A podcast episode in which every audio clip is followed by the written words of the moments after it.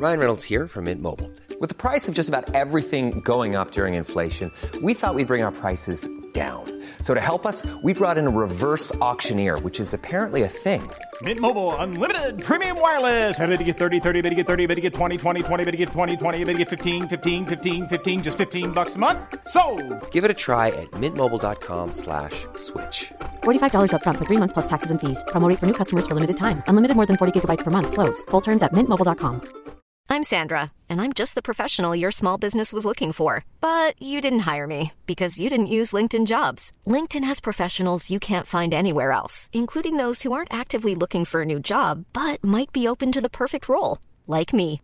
In a given month, over 70% of LinkedIn users don't visit other leading job sites. So if you're not looking on LinkedIn, you'll miss out on great candidates like Sandra. Start hiring professionals like a professional. Post your free job on linkedin.com/people today. One size fits all seemed like a good idea for clothes Nice dress. Uh, it's a it's a t-shirt. until you tried it on. Same goes for your healthcare.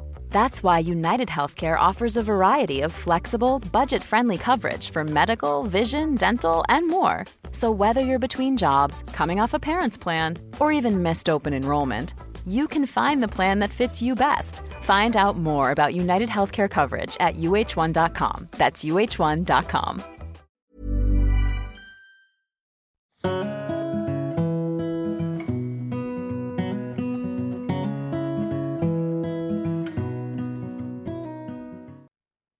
Bonjour à tous, je prends quelques secondes avant cette interview pour vous parler de mon partenaire sur cette vidéo, Live Mentor, qui est le premier organisme de formation en France pour les entrepreneurs. Nous n'avons jamais été aussi nombreux à chercher l'indépendance et l'an dernier en France, 900 000 personnes ont créé une entreprise pour vivre de leur passion. Plus de 20 000 personnes ont déjà été accompagnées par Live Mentor dans leur projet professionnel, que ce soit pour créer une entreprise ou pour gagner en visibilité, en tant qu'indépendant, thérapeute, artiste, coach, etc. Alors, comment ça se passe concrètement?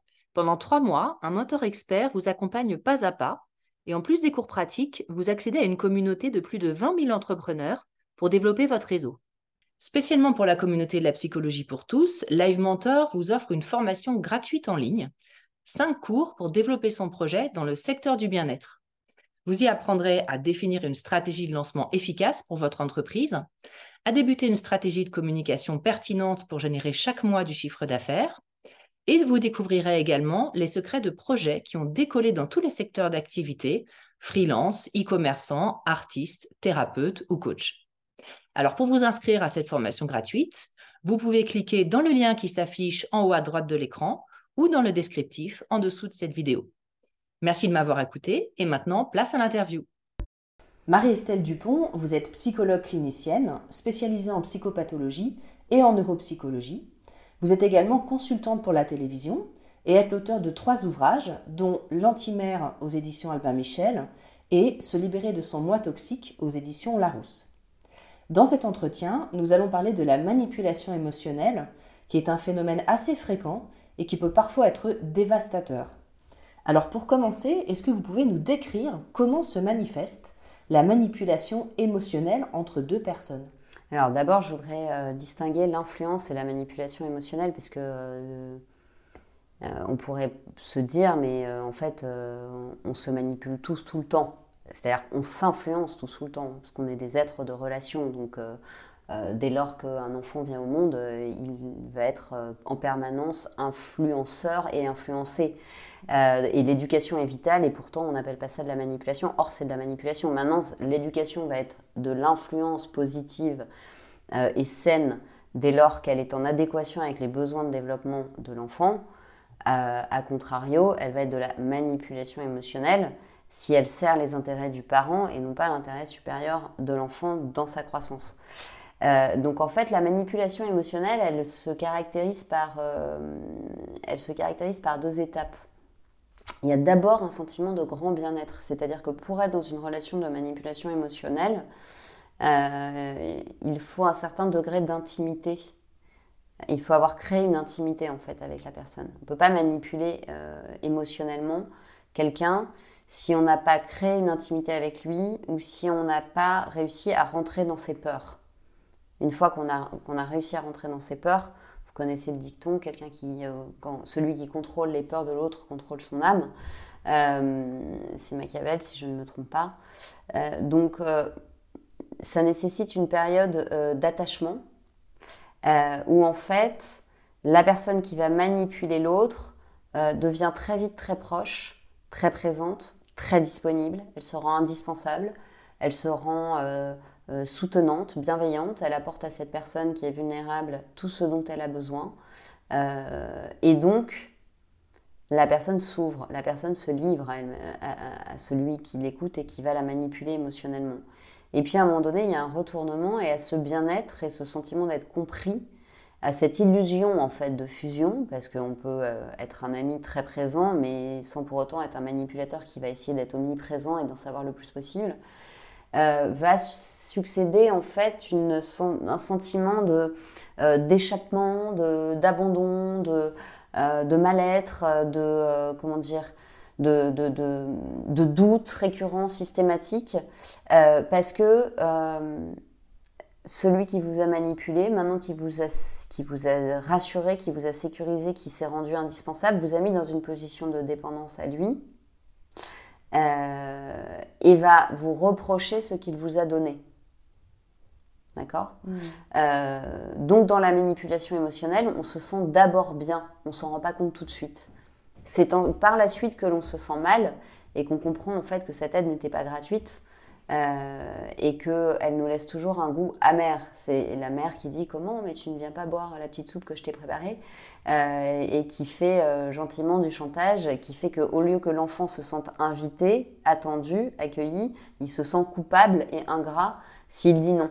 Ça, c'est typiquement de la manipulation émotionnelle. Donc, c'est pas de la perversion narcissique forcément, c'est-à-dire qu'on sera tous dans notre vie à un moment donné manipulés émotionnellement et on sera tous à un moment donné dans notre vie manipulateurs émotionnels parce que on n'ira pas bien et que donc on fera un peu culpabiliser la copine qui rentre chez elle alors qu'on a le cœur brisé et qu'on se serait bien épanché toute la nuit. Euh, ça ne veut pas dire qu'on est pervers narcissique. Quelle différence y a-t-il entre la manipulation émotionnelle et les pervers narcissiques dont on entend beaucoup parler?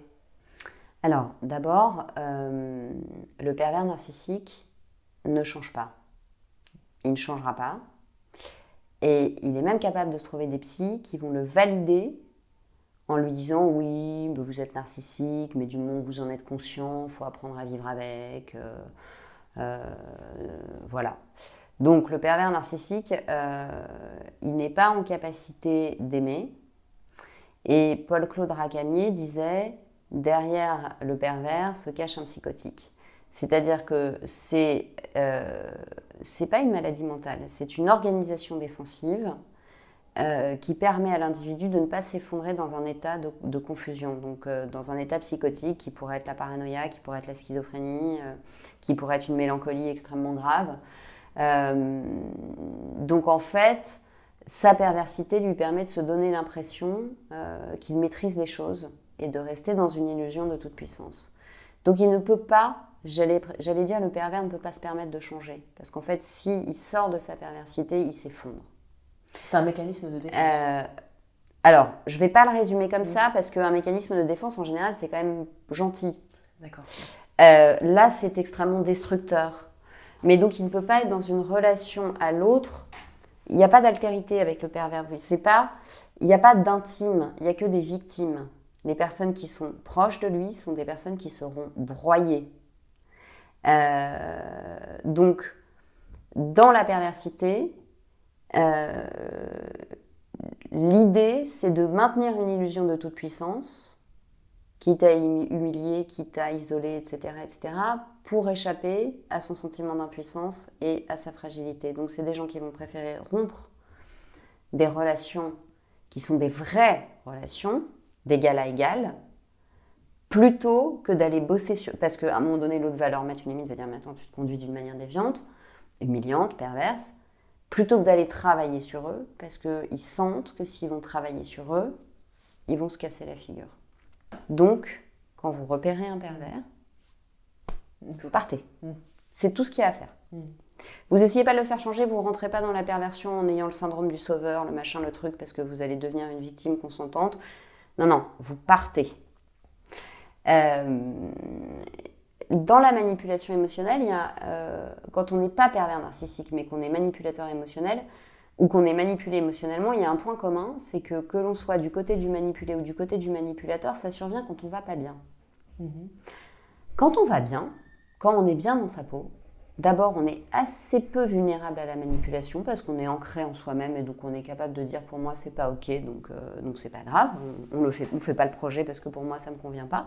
On repère l'abus, la tentative d'abus, on reste aligné avec soi-même, on a confiance en soi, donc là on va bien donc on se fait pas manipuler. Et comme on va bien, on n'a pas besoin de manipuler. On peut entendre que l'autre dise non, on peut entendre que l'autre soit pas d'accord. Ok, je m'effondre pas, j'ai pas de syndrome d'abandon, donc j'essaye pas de t'extorquer un oui alors que tu m'as dit non, je vais trouver quelqu'un d'autre pour passer la soirée de Noël. Euh, donc, euh, donc il y a ce point commun, c'est que quand c'est pas pas une structure perverse, mais que c'est de la manipulation qu'on subit ou qu'on agit, euh, en général, c'est quand on est dans une période de vulnérabilité et qu'on a besoin de se raccrocher à quelque chose ou que l'autre vient se raccrocher à notre fragilité pour rentrer dans notre blessure et, nous utiliser émotionnellement. Donc ça, c'est très important. Euh, en fait, les pervers narcissiques, ils sont très instinctifs. C'est-à-dire qu'ils sentent le moment de faille. Donc le pervers narcissique ne rentrera pas dans votre vie à n'importe quel moment. Il rentrera à un moment euh, où vous êtes vulnérable, où vous êtes seul, où vous êtes fragile parce qu'il va repérer ce besoin, en fait. Donc, c'est pas forcément quelqu'un qui a une bonne intuition. Parce qu'en fait, il a tellement dans l'ego, le pervers narcissique, il est tellement persuadé d'être tout puissant qu'il peut se planter complètement sur les intentions de quelqu'un. C'est pas quelqu'un qui a une bonne intuition parce qu'il est aveuglé euh, par son orgueil. En revanche, c'est quelqu'un d'instinctif. Il sent la faille. Il sent aussi quand vous redevenez plus fort que lui, et là, il s'enfuit en général. C'est un peu, si vous avez confiance en vous, c'est comme de l'ail avec les vampires ça fera fuir le pervers en fait. Euh, la caractéristique du pervers, c'est qu'il euh, est très euh, séduisant dans ses paroles, mais en général, ses paroles et ses actions ne sont pas congruentes. et puis, il peut utiliser ce qu'on appelle le gaslighting. Je ne sais pas si vous aviez vu ce film avec Bergman, Ingrid Bergman en 1944, où en fait le mari lui fait croire qu'elle est folle. Euh, c'est typique des relations avec des pervers.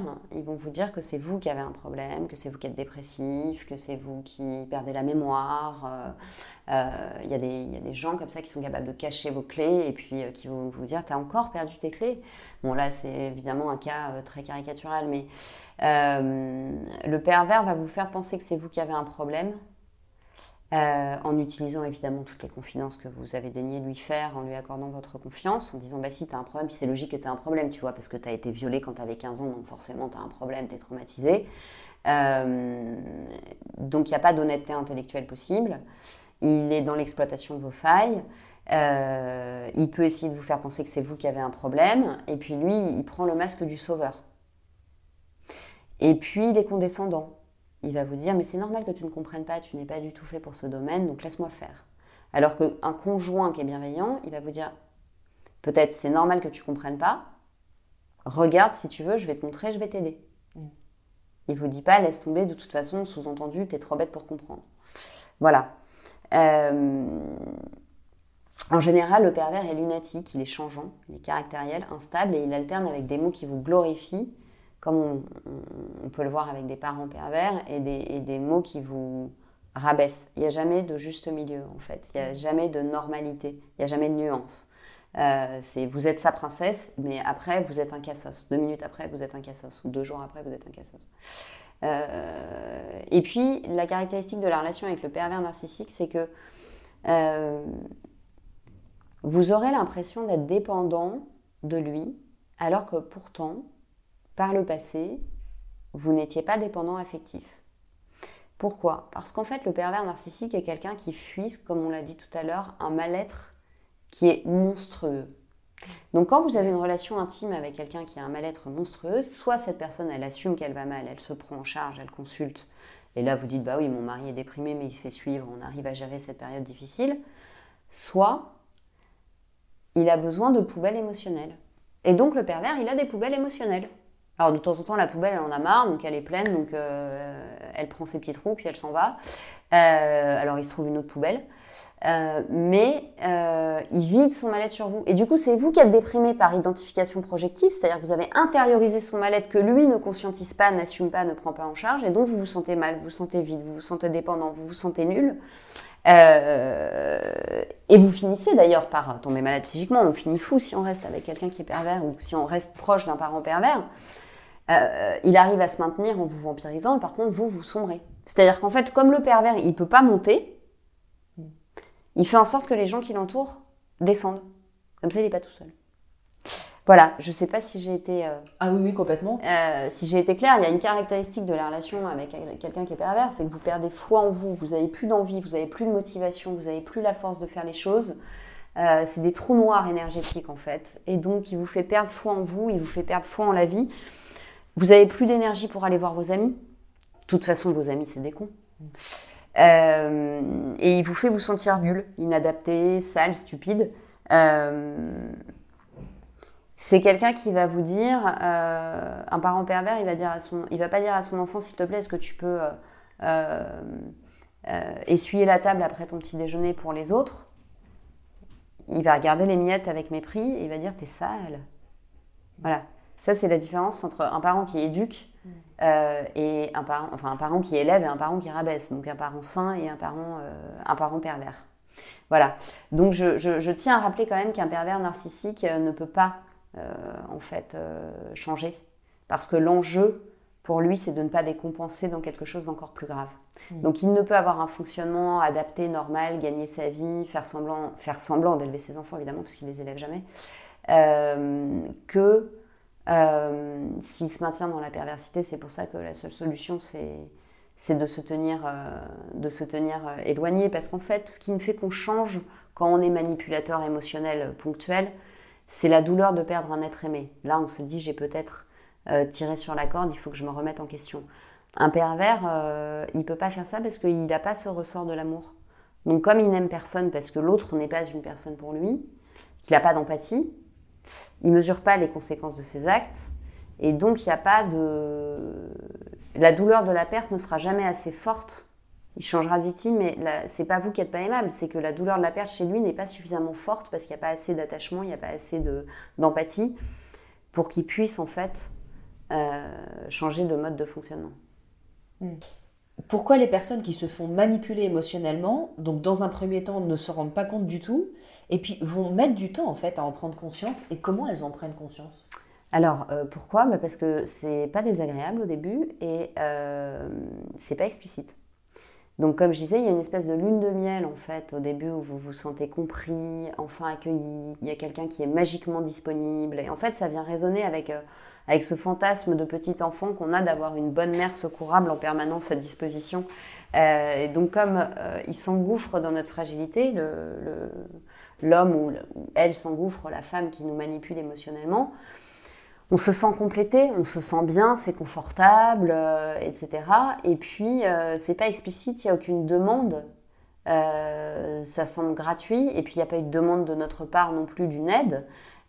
donc, euh, l'autre a instauré euh, un climat de confiance où il a utilisé sa position d'autorité, en fait, qui font que ça, on baisse sa vigilance au niveau cérébral.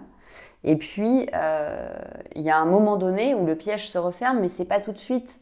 C'est-à-dire que la différence entre l'ami secourable et l'ami qui est trop secourable et qui vous manipule émotionnellement, c'est que le deuxième est dans l'excès.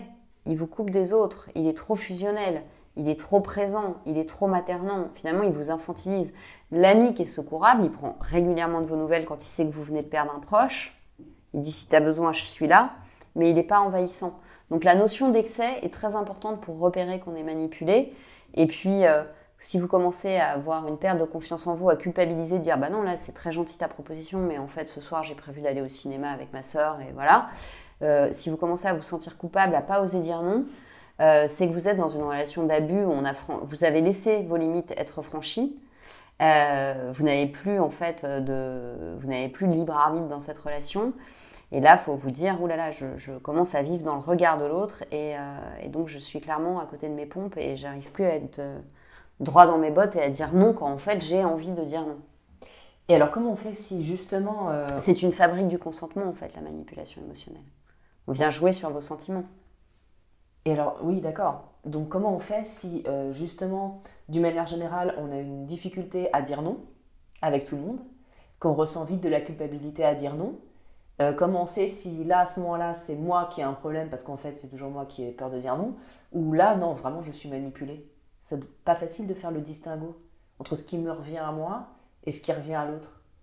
Oui, mais à la limite, à ce moment-là, peu importe. Si vous sentez que vous avez du mal à dire non, c'est que vous êtes conscient que vous avez envie de dire non, mais que vous n'y arrivez pas. Donc que l'autre, le fait que l'autre soit en train d'essayer de vous manipuler ou que ce soit vous qui vous, vous offriez en, mm. sacrifice très facilement, peu importe en fait. Mm. L'important c'est qu'à ce moment-là, vous restiez sur le point et que vous trouviez une manière de dire non, qui soit pas du rejet, qui soit pas violente, qui soit pas une attaque de l'autre, mais qui soit juste euh, non, je vais rentrer à 22h, je ne passerai pas la nuit chez toi. Point. Et après, vous verrez sa réaction. Ryan Reynolds here from Mint Mobile. With the price of just about everything going up during inflation, we thought we'd bring our prices down. So to help us, we brought in a reverse auctioneer, which is apparently a thing. Mint Mobile unlimited premium wireless. Ready to get 30, 30, bit to get 30, bit to get 20, 20, 20, bit to get 20, 20, bit to get 15, 15, 15, 15 just 15 bucks a month. So, Give it a try at mintmobile.com/switch. slash $45 up front for 3 months plus taxes and fees. Promo rate for new customers for limited time. Unlimited more than 40 gigabytes per month slows. Full terms at mintmobile.com. Ever catch yourself eating the same flavorless dinner 3 days in a row, dreaming of something better? Well, HelloFresh is your guilt-free dream come true, baby. It's me, Kiki Palmer. Let's wake up those taste buds with hot, juicy pecan crusted chicken or garlic butter shrimp scampi. Mm. Hello Fresh. Stop dreaming of all the delicious possibilities and dig in at HelloFresh.com. Let's get this dinner party started.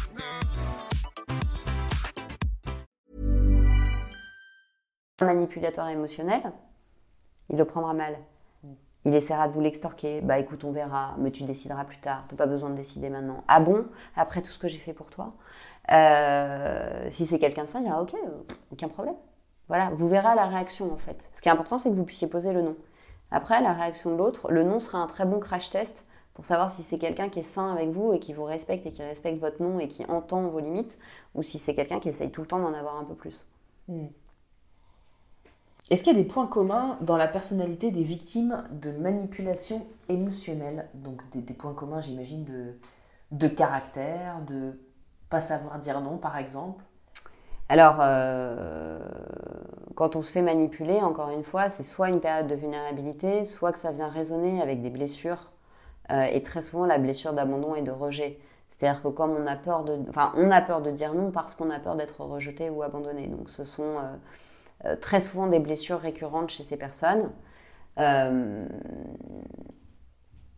et puis, euh, les personnes qui sont, par exemple, victimes d'abus, même sectaires, sont en général des personnes qui ont une fragilité dans leur construction interne, qui n'ont pas une relation, enfin, leur éducation ne leur a pas permis de s'ajuster, d'être au bon endroit dans la relation, et de sentir quand c'est bon pour elles et quand c'est pas bon pour elles. Donc elles vont déléguer à une autre personne euh, le savoir, elles vont mettre quelqu'un dans la position de sachant, un prof de piano, un gourou, un homme politique, à qui elles vont attribuer le pouvoir magique de savoir mieux qu'elles où est la vérité et ce qui est bon pour elles. Donc évidemment, a priori, il y a un truc qui s'est pas mis en place dans l'éducation. Euh, je dis pas que ce sont forcément des parents toxiques, mais en tout cas, cet enfant avait besoin qu'on lui donne quelque chose en plus, peut-être, pour qu'il arrive à s'affirmer et à s'ancrer en lui-même. Donc il y a ce défaut d'ancrage.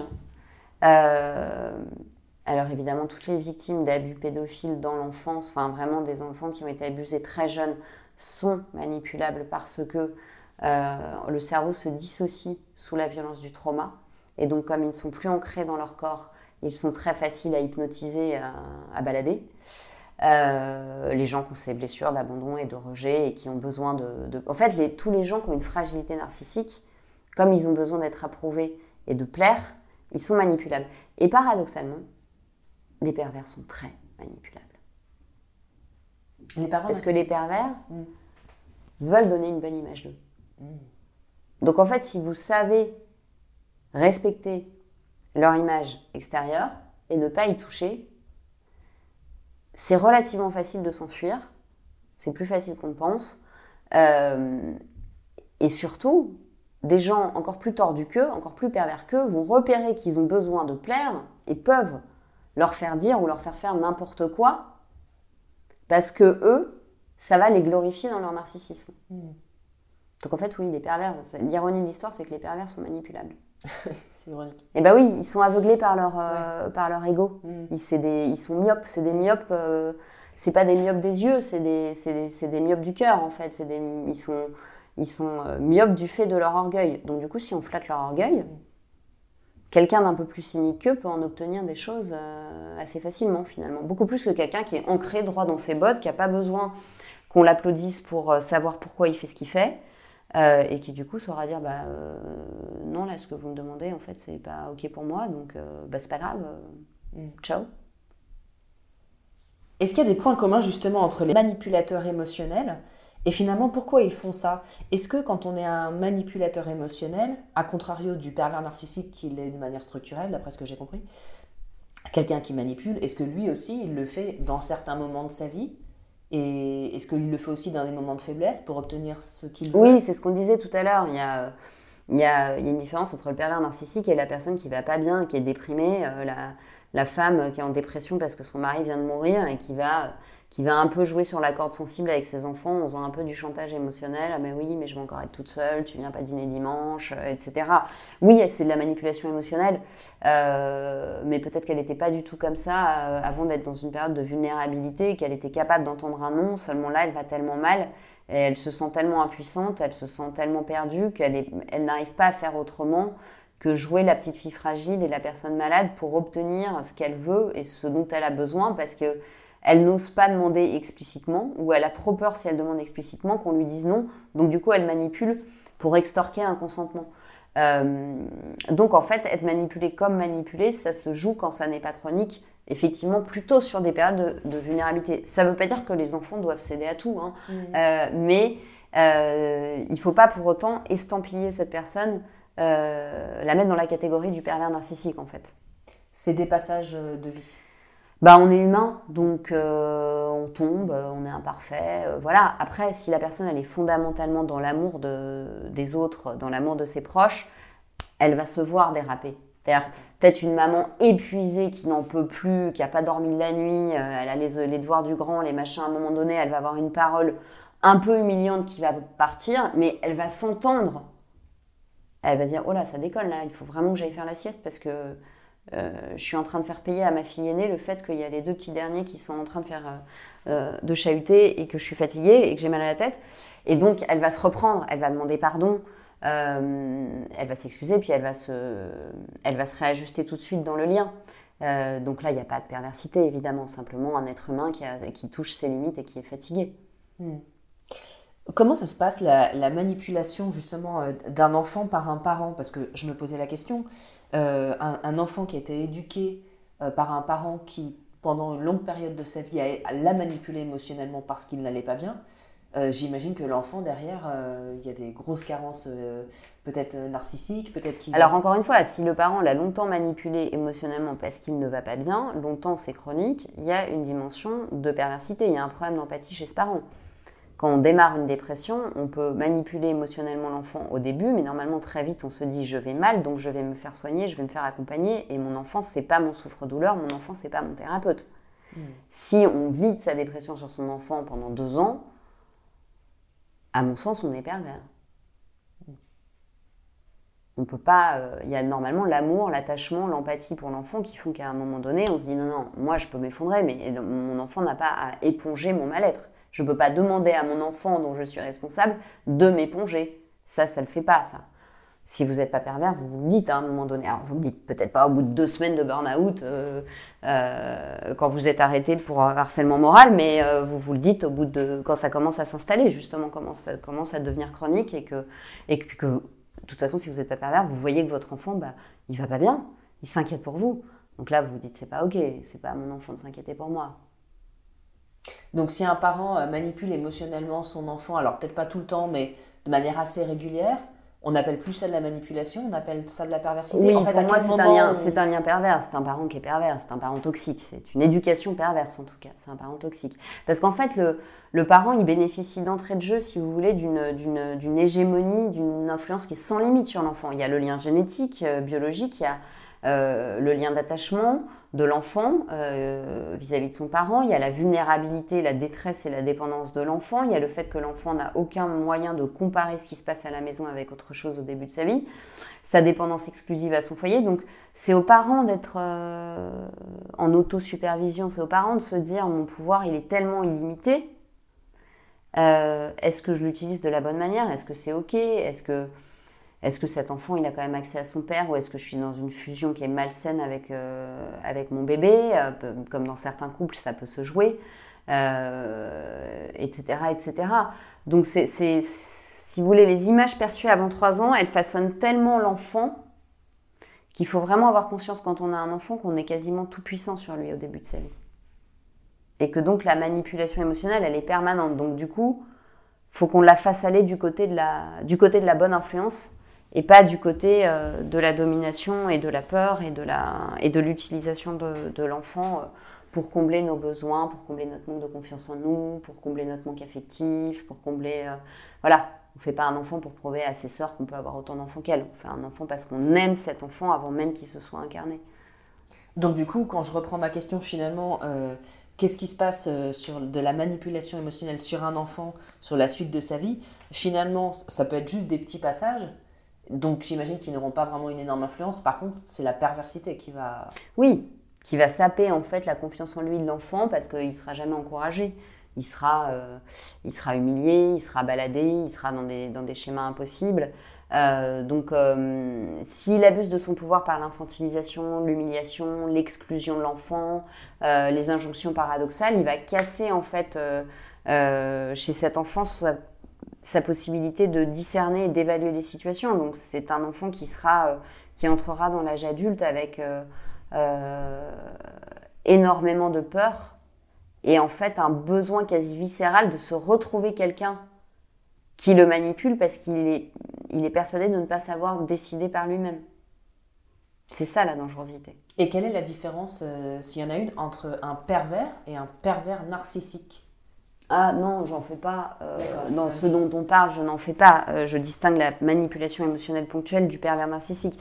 Par exemple, chez un, chez un pervers narcissique, il y a quelque chose de, de central, c'est le glissement sémantique. Il n'emploie jamais les mots dans le sens qu'ils ont. C'est-à-dire que, euh, par exemple, la mère perverse, elle va dire à ses enfants, je me suis sacrifiée pour vous, j'ai arrêté de travailler. Mais en fait, à partir du moment où tu as arrêté de travailler parce que tu as fait le choix d'élever tes enfants, d'abord c'est un choix, tu as simplement assumé tes enfants et le fait que tu souhaitais les éduquer, c'est pas à tes enfants de se sentir coupables de la décision que tu as prise et qui n'est donc pas un sacrifice, puisque tu as choisi de le faire pour eux. Donc ça faisait sens. C'est pas, euh, c'est pas une tragédie grecque. Euh, donc il y a tout le temps des glissements sémantiques. On va dire, ah bah fais un petit effort, alors qu'en gros on est en train de demander à un enfant qui n'a pas dormi de la nuit et qui a une gastro euh, de veiller euh, jusqu'à pas d'heure pour rester à table parce qu'il y a oncle machin truc qui est venu vous rendre visite. On, est, on est toujours dans... on n'est jamais au bon endroit sur les mots. Vous voyez? Euh, Donc il détourne les mots, il va parler d'amour quand il s'agit d'abus. Un enfant qui a envie de dormir et sa mère le fatigue avec des confidences. Euh, elle va lui dire Ah bah tu m'aimes pas Non, mais en fait là, tu es en train d'abuser de mon temps de sommeil, maman. Et l'enfant, il n'a pas les moyens de dire ça. Il n'a pas les moyens de répondre. Il n'est pas, il pas outillé pour. Euh, il va lui dire Oh, mais sois gentil quand en fait il veut le soumettre. T'es pas gentil. Euh, tout ça, c'est des glissements sémantiques en fait qui, qui vont rendre l'enfant confus dans sa capacité à discerner si une situation est juste ou pas. Hmm. Voilà. Si on se pose des questions sur une relation où on est potentiellement euh, manipulé émotionnellement, euh, quelles questions précises euh, on peut se poser? Est-ce qu'il y a des choses qui sont assez caractéristiques? Bah, d'abord, il faut vous demander, il faut revenir à juste avant la relation, enfin, si c'est pas avec vos parents, mais euh, comment j'étais avant cette relation? Est-ce que j'allais bien? Est-ce que j'allais pas bien Parce que je sortais d'une rupture douloureuse, ou euh, je venais de perdre mon job, ou je venais de perdre ma mère, ou je venais d'apprendre que j'avais un cancer? Donc, dans quel état j'étais? Est-ce que j'allais bien? Est-ce que j'allais pas bien? Euh, À quelle vitesse je lui ai accordé ma confiance? Normalement, la confiance, c'est quelque chose qui se gagne et qui se construit. Ça va pas trop vite. On dit pas tout tout de suite. Alors, quand on n'a pas confiance en soi et qu'on dit effectivement euh, trop tout tout de suite, on peut faciliter la tâche à l'autre pour nous manipuler émotionnellement. Là, je reviens un peu à ce que vous me disiez tout à l'heure. On lui tend la perche pour rentrer dans une relation qui est toxique avec nous. Il euh, faut vous demander comment vous vous sentez physiquement et psychologiquement, et j'insiste sur les deux, après avoir vu cette personne. Si vous avez l'impression d'avoir le teint gris, une sale tête, euh, vous vous sentez confus, vous avez mal à la tête, c'est bon, là, c'est qu'il y a un truc qui n'est pas ajusté dans le lien. Ça ne veut pas dire que l'autre est un pervers narcissique, mais ça veut dire que la relation telle qu'elle est n'est pas saine. Euh, et puis vous pouvez vous demander, est-ce que moi, si j'étais à sa place, échanger les places, si j'étais à sa place, est-ce que je me conduirais de cette manière?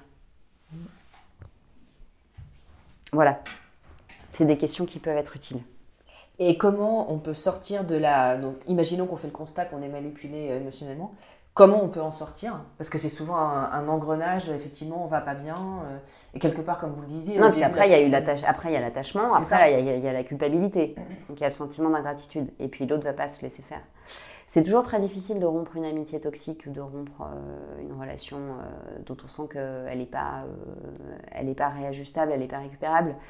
Donc, ça demande beaucoup de volonté parce que la perte d'un être cher et d'un lien intime pour un être humain euh, qui est un être d'attachement, c'est toujours difficile. Euh, donc il faut se faire aider éventuellement euh, momentanément par, un, psychothérapeute. Et puis il, faut, il faut renourrir les liens sains. Donc il faut vous obliger à recontacter euh, des personnes que vous voyez moins, parce que cette relation vous a beaucoup vampirisé, cette amitié a été très exclusive. Donc obligez-vous à faire des choses qui vous font du bien sur le plan relationnel, même si c'est plus léger et moins fusionnel. Euh, obligez-vous à accepter des invitations, obligez-vous à voir du monde euh, pour pouvoir diluer l'impact émotionnel de cette personne qui est en train de vous mettre sous emprise en fait. Et vous verrez que le lendemain d'une bonne soirée avec plein de gens avec qui vous avez parlé, avec qui vous êtes senti bien, vous serez tellement rechargé en, vitalité, en confiance en vous, qu'en fait, euh, ce sera beaucoup plus facile de signifier à cette personne que non, euh, vous ne sortez pas avec elle, non, euh, vous ne partez pas en vacances avec elle, voilà. Et dans un lien avec un parent... Faut pas s'enfermer. Ouais. Faut pas s'enfermer dans la vie. Dans un lien avec un parent dont on se rend compte que je ne sais pas si s'il peut y avoir quelque chose d'intermédiaire entre le pervers narcissique dont qu'il faut absolument fuir et qui n'est pas capable d'amour comme vous l'expliquez et la manipulation euh, émotionnelle temporaire. Euh, et, moi j'ai l'impression qu'il y a des gens aussi qui quand même ont une tendance manipulatrice mais qui pour autant sont capables d'aimer. Mais qui sont mais parce que alors ça c'est ça s'appelle juste l'immaturité. D'accord. En fait. OK. Euh, quand, on est, euh, quand on est immature, oui, on va avoir tendance à faire du chantage, on va avoir, euh, parce qu'on n'est pas capable d'avoir une relation d'adulte à adulte construite où je fais des demandes explicites, je te fais une demande, je suis capable d'entendre le non. Si je fais une demande, ça veut dire que potentiellement je peux avoir un non, et si je reçois un non, il faut que j'apprenne à tolérer la frustration. Et ça, ça s'appelle la maturité, en fait. C'est-à-dire qu'un euh, petit enfant, il ne tolère pas la frustration. Quand on lui dit non, il se rebelle. Et puis, très vite, par l'éducation, il, s'aperçoit que c'est pas destructeur de recevoir un non, qu'au contraire, parfois, un non tombe bien parce que ça l'oblige à aller chercher un autre jeu puisque celui-là n'est pas disponible. Euh, et que du coup, il va vachement s'amuser parce qu'il n'avait pas pensé à faire cet autre jeu. Donc, euh, en fait, c'est juste la maturité ou l'immaturité qui fait qu'on va être plus ou moins souvent dans la manipulation émotionnelle. Donc avec ce genre de personnes qui peuvent être dans des relations par exemple familiales où on ne veut pas couper le lien et pour autant, euh, comme vous dites, quand on sort de trois heures avec cette personne, on se sent pas très bien, il y a quelque chose qui bah, Il faut essayer de replacer la, la, relation sur un niveau en fait où il n'y a pas d'implicite, où vous explicitez les choses et vous êtes très clair dans votre communication et vous posez le niveau de jeu à un niveau mature d'adulte à adulte en signifiant à l'autre non mais là tu Là, tu, enfin, arrête de faire l'enfant en fait. Moi, je peux pas discuter avec un enfant, donc euh, on arrête tout de suite cette discussion. Je reviendrai quand tu seras calme, mais si, si tu trépignes dès que je suis pas d'accord avec toi, on peut pas discuter. Donc vous replacez à un niveau, un niveau adulte à adulte en fait. Et puis bon, après, chacun mûrit au rythme où il peut mûrir. hein. donc euh, si la personne ne mûrit pas, bah, vous la voyez moins souvent et puis c'est pas grave. Est-ce que vous avez un mot de la fin euh, par C'est mieux que d'en arriver à détester son frère ou sa sœur. Hein. euh, vaut mieux le voir moins souvent et voilà, il mûrira quand il mûrira. Est-ce que vous avez un, un- mot de la fin euh, sur ce sujet, la manipulation émotionnelle, pervers narcissique, immaturité? Bah, je, je- je pense que l'intérêt de la psychothérapie, c'est d'avoir un pas de côté et d'avoir un espace où on analyse un peu ce qui se passe et ce qu'on rejoue dans les relations euh, et pourquoi on a du mal à quitter l'emprise. Euh, et donc, on va jamais faire changer les pervers, ça c'est sûr. On est dans une type de société euh, où beaucoup de systèmes sont pervers, donc euh, beaucoup de gens qui ont des postes élevés dans les hiérarchies ont des structures perverses. Euh, maintenant, ça ne veut pas dire qu'il n'y a que des pervers narcissiques, fort heureusement. Et plus on va être, nous, OK avec nous-mêmes, et plus on aura travaillé sur nos blessures, moins il y aura de brèches dans lesquelles ils pourront s'engouffrer. Donc en fait, là, la clé, c'est de bosser sur soi parce qu'on ne peut pas changer les autres. C'est un très bon mot de la fin. Merci beaucoup.